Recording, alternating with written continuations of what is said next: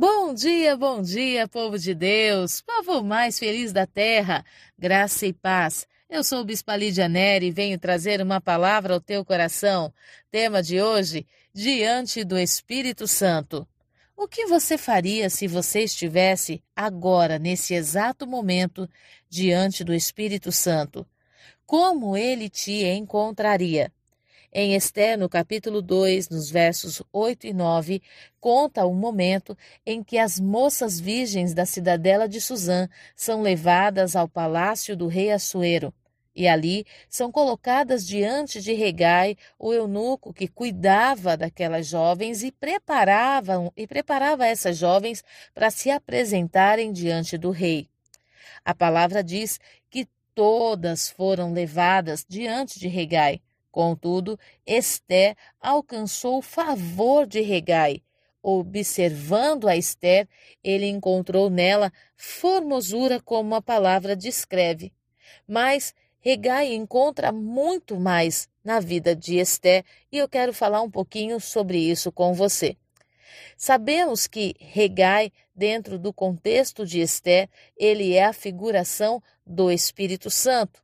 E qual é a missão de Regai na vida de Esther? Prepará-la, ensiná-la como agradar o rei, como se portar diante do rei, para que no momento em que ela fosse apresentada ao rei, ela alcançasse o favor. Regai estava na missão de preparar aquelas jovens para que uma delas caísse no agrado do rei e se tornasse a nova rainha de Suzã.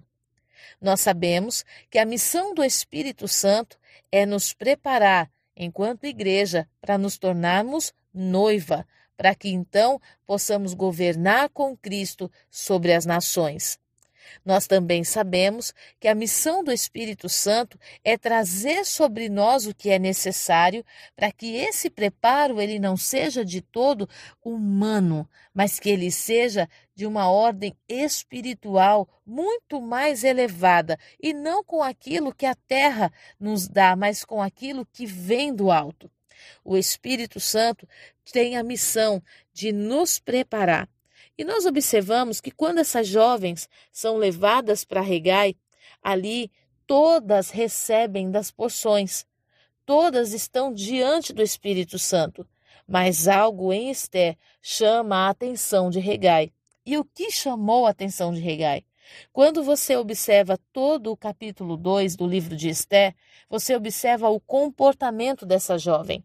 Em primeiro lugar, a palavra do Senhor diz que ela não tinha nem pai e nem mãe, e nem um tio, ninguém. Ela estava sendo criada por um primo.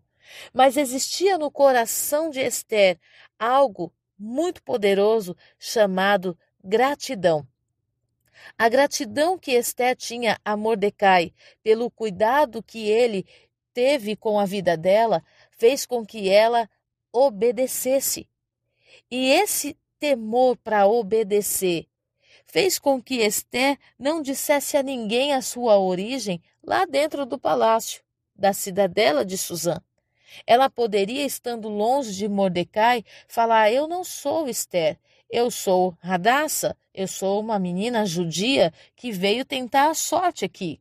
Não, por causa do temor e da obediência e da gratidão no seu coração a Mordecai, ela decide obedecer à direção. Então, um dos primeiros pontos que leva Radassa ou Esté a encontrar o favor diante de Regai era a motivação do seu coração em obedecer. Em segundo lugar, aquilo que chamava a atenção em Esté era a simplicidade. Esté tinha condições de ser uma pessoa simples. E a simplicidade de Esther colocava diante dos olhos de Regai a disposição para aprender. Muitas vezes chegamos diante do reino de Deus como alguém que sabe tudo. Chegamos orando ao Senhor como alguém que sabe o que quer, ou que pelo menos acha que sabe o que quer, Chegamos muitas vezes impondo ao Senhor a nossa vontade, como se a nossa vontade fosse boa, perfeita e agradável, como se tivéssemos o controle do dia de amanhã e soubéssemos das intenções dos corações das pessoas. Esther, ela se coloca diante de Regai, disposta a aprender. E a palavra do Senhor nos revela que essa simplicidade de Esther, esse olhar sedento por aprender, faz com que ela alcance o favor de Regai, ao ponto de que imediatamente ele dá a ela, apressadamente, os ungüentos, ou seja, o óleo, e os devidos alimentos, como também sete jovens escolhidas. Bispa, o que isso significa?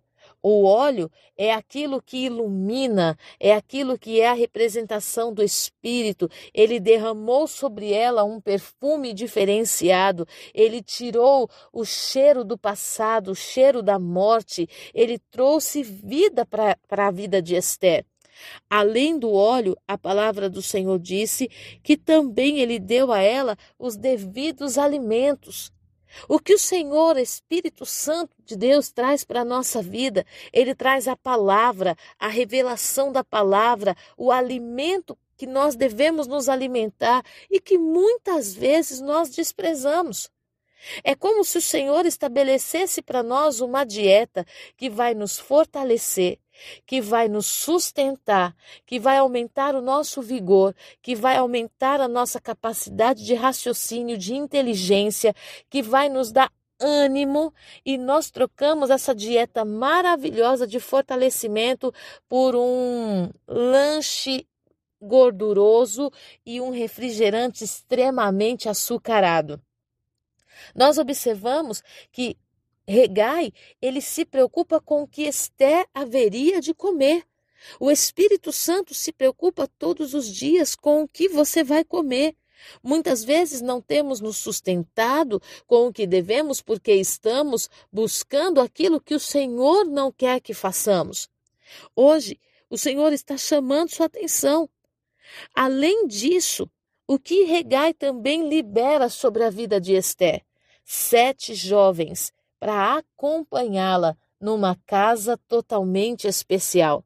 E o que significam essas sete jovens? Significa que os sete Espíritos de Deus estavam sendo derramados sobre a vida de Esther.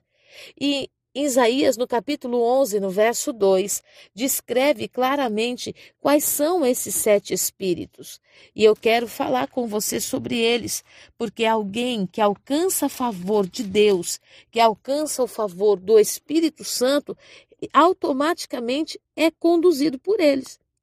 Os sete espíritos de Deus, o Espírito do Senhor, o Espírito de sabedoria, o Espírito de entendimento, espírito de conselho, espírito de fortaleza, o espírito de conhecimento e o espírito de temor do Senhor. Em Isaías 11 fala que os sete espíritos estariam sobre Jesus. E esses espíritos, do espírito, sete espíritos de Deus foi liberado sobre a igreja. E Esther, ela tem ali as sete jovens ao seu redor, representando que o Espírito de Deus estava liberando a partir do favor essa, esses sete espíritos sobre ela. Tanto que Esther era uma mulher que aconselhava, tanto que ela aconselha o rei Assuero, era uma mulher forte, pois ela se entregou para defender o seu povo, ao ponto de dizer: se perecer, pereci, debaixo de uma força no espírito. Ela era uma mulher que tinha conhecimento, não somente daquilo que era a sua cultura judaica, mas ela se abriu para o conhecimento da realeza e ela conseguiu absorver isso tão bem ao ponto de ninguém imaginar que ela não pertencia a uma realeza ela tinha o espírito de temor do Senhor, ao ponto de dispor o seu coração à obediência plena. Sobre ela estava o espírito do Senhor, que nos apresenta ao Rei, e sobre ela estava o espírito de sabedoria e entendimento. a sabedoria para compreender o que se deve aprender, a sabedoria para discernir o tempo de se apresentar e de recuar. Sabe, nós podemos observar na vida de Esther o cuidado de Deus de levantar alguém que estava outrora numa posição de escravidão, de cativo, de humilhação, de abandono, de orfandade, para uma posição de realeza exatamente o que Jesus conquistou para nós na cruz do Calvário. Exatamente como Jesus fez a nós, nos dando lugar de honra à mesa, nos estabelecendo como realeza. Sabe, o Senhor enviou o seu Espírito, nos enviou aquele que pode nos ensinar e cuidar. Mas diante do Espírito Santo, quem tem sido nós? Como tem sido nossa postura, o nosso comportamento? Quando você continua lendo o texto, você vai perceber que todas receberam orientações de regai. Todas as jovens virgens e belas do reino receberam orientações. De tempo em tempo, elas estavam indo se apresentar diante do rei, e a palavra diz que elas tinham autorização para levar o que quisessem da casa das mulheres para os aposentos do rei pois elas não voltariam naquele lugar. Todas entraram na sala do tesouro e pegaram o que aproveram, aquilo que desejava o coração. Mas Esther, diferentemente de todas as outras mulheres, ela pergunta para Regai: o que é que o Senhor acha que eu devo levar? E a palavra de Deus diz que ela não levou nada além do que foi orientado por Regai. Muitas vezes estamos querendo nos apresentar diante do Rei com penduricários espirituais, com palavras eloquentes, lindas e maravilhosas, quando na verdade o que Deus está buscando é a nossa verdade. Está buscando a nossa essência, a nossa sinceridade. Quando Esther decide ouvir a voz de Regai e se apresenta apenas com o que Regai orientou, ela alcança o favor do rei e ela é estabelecida rainha no lugar de Vasti. Ela se assenta no trono junto com o rei para governar sobre Suzã. Sabe, muitas vezes nós estamos desprezando a voz daquele que conhece o noivo. Estamos desprezando a voz daquele que conhece o rei. É impossível nos achegarmos a Cristo sem que o Espírito Santo nos ensine o que ele deseja receber. Estamos orando em nome de Jesus e clamando em nome de Jesus, mas ele não sabe quem nós somos. Porque o Espírito Santo precisa nos apresentar a Ele. Em nome de Jesus, eu venho nessa manhã te ensinar algo que eu levei muito tempo para descobrir. Em nome de Jesus, o Cristo, em nome daquele que te enviou, o Espírito Santo, para te preparar. Não despreze a voz, não despreze o Espírito Santo. Clame pela presença dele, busque o favor do Espírito Santo. Ei, se apresente a ele de forma simples. Mostre a ele o desejo de aprender. Gaste tempo com o Espírito Santo. Obedeça às direções. Receba dos ungüentos. Ei, se unte da presença do Senhor para que o Espírito de Deus possa te levar a um lugar incrível na presença do Senhor. Eu quero nesse dia abençoar a tua vida e clamar que esta palavra alcance o teu coração. E a partir desta manhã, você esteja diante do Espírito Santo, como Esther esteve diante de Regai, e eu declaro que ainda nesse ano você viverá coisas poderosas, não sinais, prodígios e maravilhas, mas a concretização de um ministério de poder acontecerá sobre a sua vida.